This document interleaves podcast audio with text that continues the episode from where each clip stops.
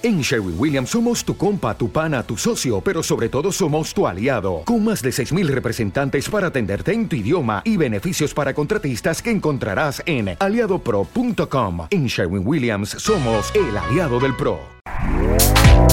Este podcast forma parte de Evox Originals. Disfruta de este avance.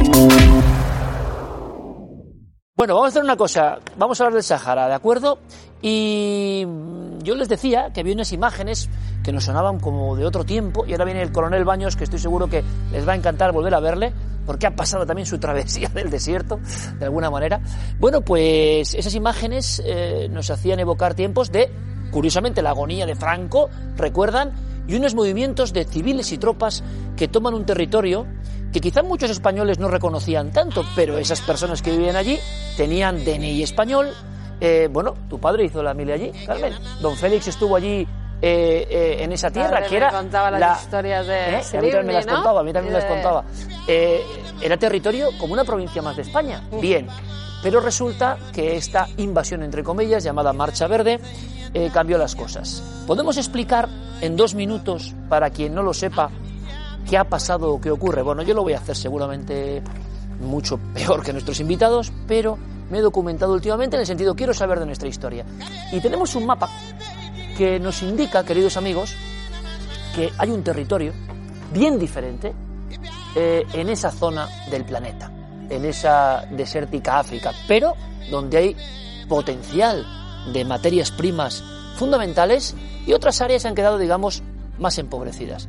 La Marcha Verde en 1975, en un momento clave para la historia de España, con Francisco Franco agonizante, y cuentan, luego me pueden sacar de dudas o no, lo que yo he podido documentarme humildemente, hay una intervención de- del rey emérito de Juan Carlos que avisa a las tropas en aquel momento de Villacisneros y otros lugares de que de alguna manera se van a eh, seguir mm, firmemente las posiciones, que no va a ocurrir gran cosa, pero se produce en ese momento crítico la Marcha Verde, llegan las personas, civiles y militares, las imágenes dan la vuelta al mundo y el ejército español se retira, la bandera arriada en esos lugares desciende y empieza una especie de tierra de nadie que ha generado muchas polémicas entre Marruecos y España y como invitado quizá también Argelia, ¿no? que es otro lugar que nos interesa mucho por su gas, dicen, y que también está en permanente conflicto con Marruecos. Es una zona caliente. Y este muro que ven aquí,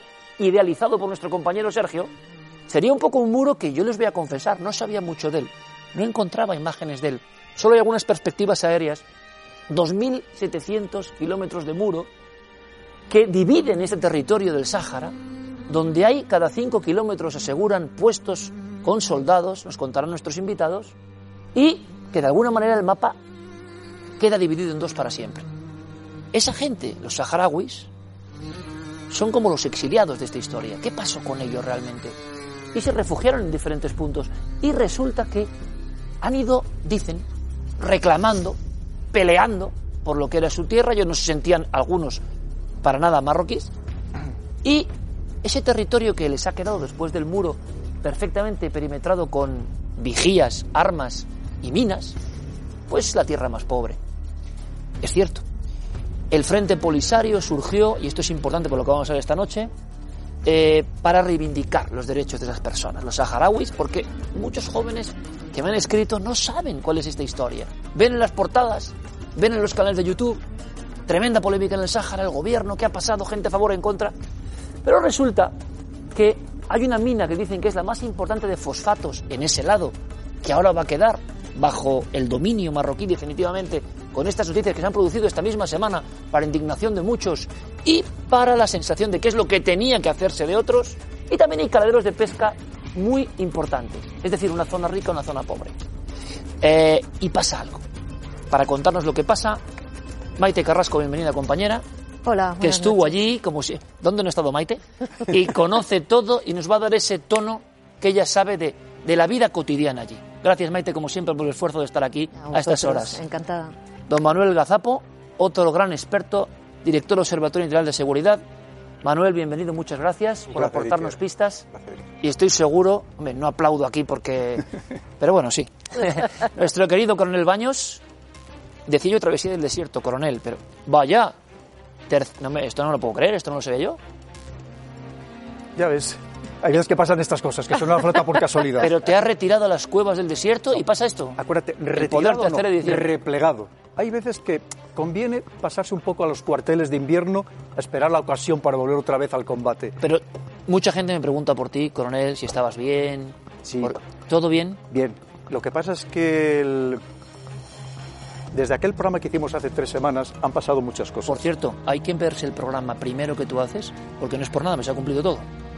Absolutamente todo. Y puedo, si quiero lo podemos comentar punto por punto, exactamente. Y precisamente eso es lo que ha molestado. Pero ¿Ha sobre molestado todo, por qué?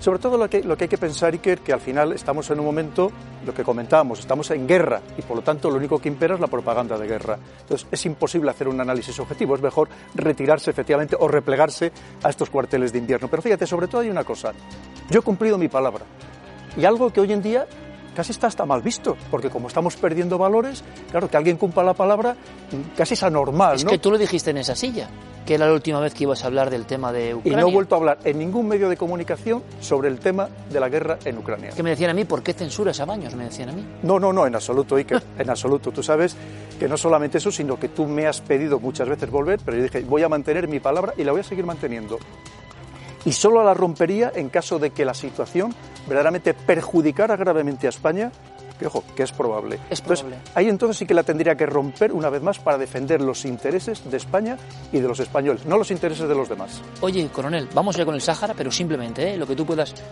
lo que contaste en aquel programa que ahora parece muy lejano hace un mes, yo lo estaba viendo y mucha gente también lo ha visto. Oye, coronel, que todo lo que has ido contando hace un mes se ha ido cumpliendo. Incremento de los precios, lo estamos viendo. Luego que saldrían esos políticos y altos funcionarios a decirnos que es que nos teníamos que apretar el cinturón. Pero claro, el problema es que ya no vamos a tener ni cinturón que apretarnos. Y nos lo están diciendo personas que ganan al mes lo que la mayoría de los ciudadanos españoles ganan en dos o tres años. Es decir, y te acuerdas de que lo comentamos también, y así tantísimas otras cosas. Evidentemente, si alguien vuelve a ver aquel programa de hace tres semanas, verá que se ha ido cumpliendo paso por paso y que iban a aparecer los seguidistas, los oportunistas, que vienen a aprovechar las circunstancias y simplemente a repetir los mantras, es decir, la posición oficial, cuando sabemos que detrás hay muchísimo más que evidentemente no es que no se pueda contar, es que claramente no te van a dejar contarlo en ningún sitio. Menos aquí.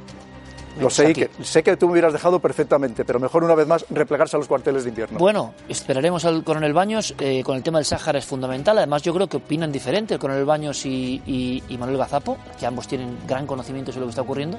Pero me gustaría que hice la primera diapositiva de, de Maite, porque porque nosotros no sabemos qué son esas tierras. Nosotros, ¿verdad? Hemos rodado por alguna de esas tierras. Oh. Por cierto, llenas de misterios arqueológicos, llenas de misterios que tienen que ver con temas maravillosos como mensajes tipo Nazca. Esto es una cosa de las mías, pero mensajes hechos hace milenios, ¿no? Eh, pero han sido tierras olvidadas hasta para lo arqueológico. Es curioso, ¿eh? Hasta para eso. Pero, ¿qué se encontró Maite cuando llegó allí como reportera? Primero, ¿por qué estabas allí? Y segundo, ¿cuál sería la primera visión de este lugar que hoy es noticia en todo el mundo? Pues eh, mira, fui con una ONG eh, y por cierto era autónoma entonces, un saludo a los autónomos, yo también soy, soy autónoma, y de hecho corre un chiste estos días, no sé si lo habéis visto, el de Putin, que dicen, hemos aplicado eh, sanciones extremas a Putin, le vamos a hacer autónomo. en España, en España, bueno, un saludo a los autónomos. bueno, pues nada, fui en el año 2000 y entonces había una ONG eh, que llevaba eh, y quería llevar una pierna ortopédica allá un señor a El Ayun, a la zona donde están los campos de refugiados, ¿no? Entonces cogimos y dije, voy a acompañaros para ver cómo es aquello. Y les acompañé y llegamos en un avión, recuerdo, y aterrizamos ahí en mitad del desierto y aquello era la nada. O sea, las venas se me pusieron así porque había 45 grados. Llegué a las tiendas, las tiendas eran pues familias que vivían allí sin cortinas, sin nada, familias enteras, comían latas de la ONU, es decir, y esto hace ya 20 años y siguen igual. No había juventud porque toda la juventud se había ido, estaban todos estudiando en Argel y los que regresan son los pocos que se enrolan con el Frente Polisario, etcétera, que ese es el gran pánico que tiene el Frente Polisario ahora. Pero claro, estamos hablando de un conflicto que es una herencia de la Guerra Fría, ¿no? Que es un poco esas, esos frentes de combatientes como las FARC que llevaban décadas combatiendo y que ahora están pues un poco obsoletos, ¿no? ¿Esas personas siguen en la misma situación, Maite? De hace 45 años, cuando pasa la Marcha Verde más o menos, están en unos territorios anhelando su recuperar lo que fue suyo y sin muchos visos. ¿Cómo, ven, ¿Cómo verán ellos lo que ha ocurrido ahora entre España y Marruecos? Pues yo ahora mismo estaba hablando con compañeros y la verdad es que no ha habido, están chateando, enviándose mensajes, pero la gente joven dice, bueno, nos lo esperábamos porque esto es algo que ya nos había hecho España. España ya venía, ¿no? Eh, un poco dando pasos en esta dirección y ellos no tenían esperanza, o sea, la gente no tenía esperanza de que, de que hubiera de repente, ¿no? Un referéndum, ¿no? Porque, bueno, sobre todo España, que en ese tema eh, es muy delicado, el tema de los referéndums y la autodeterminación en estos momentos. Para que ellos elijan lo, que quieren ser, ¿no? Ese es el problema para quien no lo sepa. Para ser independientes, exacto. Ellos tendrían que hacer un referéndum, que era lo que se había hablado con la ONU, para declarar su independencia total, independencia total de Marruecos y de España. Ha quedado en tierra de nadie, nunca mejor dicho. Eso ahora mismo está parado, está completamente parado y ahora pues lo que España se ha unido al carro de la autonomía dentro de Marruecos, es decir, que sea un territorio autónomo. Vamos, antes de que nos cuente con el Baños, eh, Manuel, eh, Tú dices que esto es una cuestión, hay mucha gente que lo piensa, importante, que tenía que hacerse así. Puede gustarnos más o menos. Me gustaría en titulares, Manuel, que me lo contases, que el gobierno no ha obrado mal ¿no?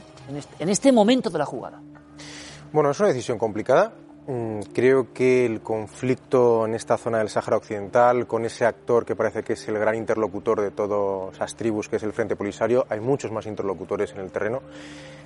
Tenemos una guerra en el frente este, en el flanco este, tenemos una dependencia energética muy complicada, un conflicto heredado y que se ha congelado a través de Naciones Unidas, a través de España también por los diferentes gobiernos, se ha congelado también por el interés del propio Marruecos y también congelado muchas veces por el pueblo del Sáhara Occidental.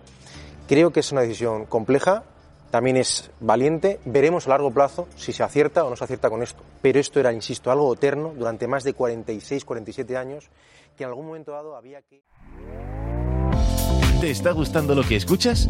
Este podcast forma parte de Evox Originals y puedes escucharlo completo y gratis desde la aplicación de Evox. Instálala desde tu store y suscríbete a él para no perderte ningún episodio.